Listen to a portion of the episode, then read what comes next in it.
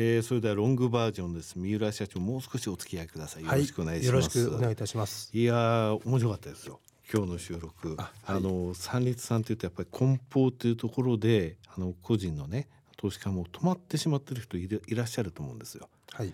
そこから今や総合物流のところというかもう完全物流ですね、はい、困った時の三立っていうふうに言われたのにすごいよくわかりました、こんなもん作っちゃったけどこれ海外運ぶのどうするのっていう時はもう全部三立さんでいいってことですよね、はい、おそらく他のその、えー、物流の会社さんも困った時は三立さんと思ってるんですね。はい。そうでございます。さてその三立さんですけれども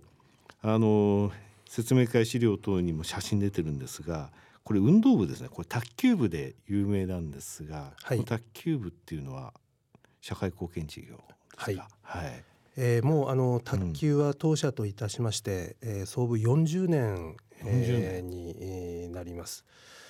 えー、これはあまずはあのー、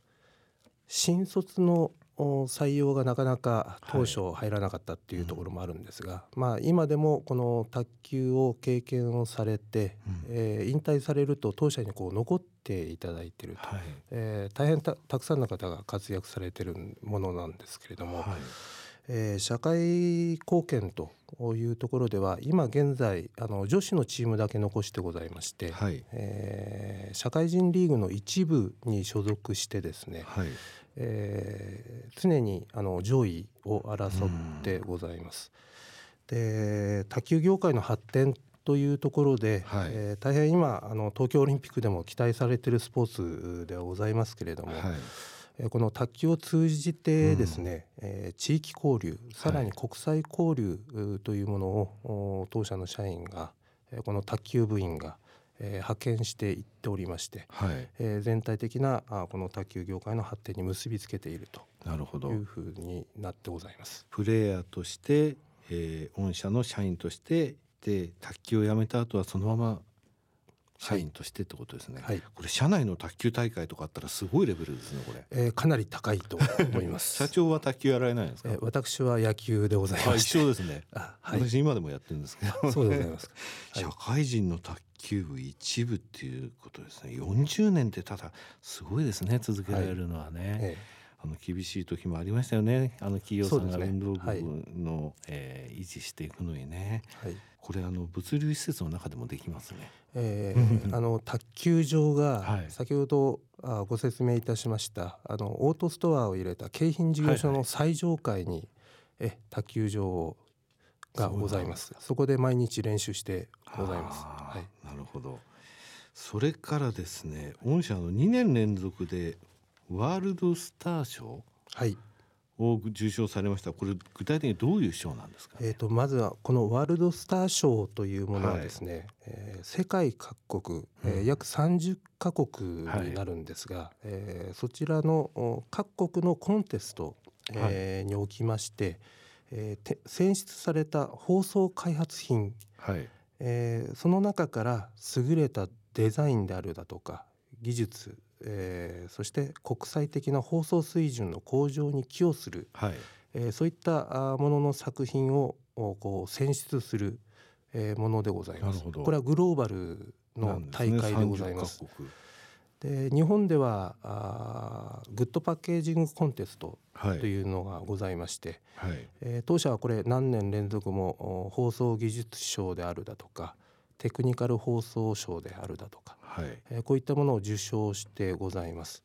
でこれを経由いたしまして、うん、ワールドスター賞に出展いたしたところなんですが、はい、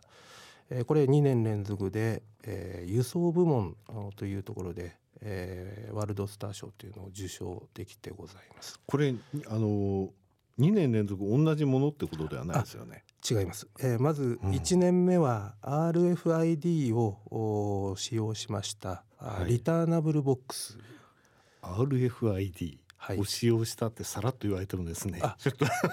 えー、IC チップですね。はいはい、あの物流のものの動きを最終工程まで終える、うん、ような、はいはい、あものになってございます。でこれを使ったあリターナブル通い箱を、はい、放送開発いたしましてこれの出展がまず1年目受賞できてございます。はい、で2年目でございますが、えー、これはあの強化段ボールによりまして、もともとあの木の箱をですね、はい、えー、強化段ボール化に変えまして、はい、でこれはあの梱包作業の、うん、低減、えー、またあの環境負荷ですね、えー、こちらの低減を図ったあ放送設計、えー、になってございます。すごいですね。2年連続。はい。大変あの名誉な賞だと、えー、思ってございます。じゃあこれからも何かまあ毎年毎年取り続けるというのは厳しいですけれども、はい、新たなものができたり、はい、そういう技術を開発した時にまたチャレンジといいますか出されるってことは十分あるわけですね。はい、いやロングインタビューっていうのはですねこういうお話を実は聞きたいんですよ。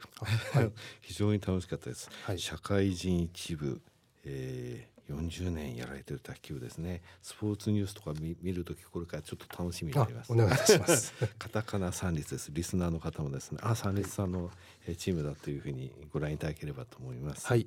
その他に何かお話ございませんか？あ大丈夫でございます、はい、もう一回ですね、あのリスナーに向けてメッセージの方をお願いします、はい、そうですかあのただいま紹介したあこの放送設計技術というのも当社の強みとして、えー、考えてございます。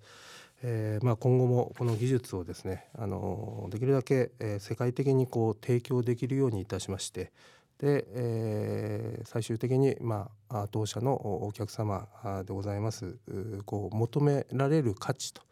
というものに、えー、貢献していきたいというふうに考えてございます。本日は証券コード9366東証一部上場の三立さんをご紹介いたしました。お話しいただきましたのは代表取締役社長の三浦康秀さんです。三浦社長どうもありがとうございました。ありがとうございました。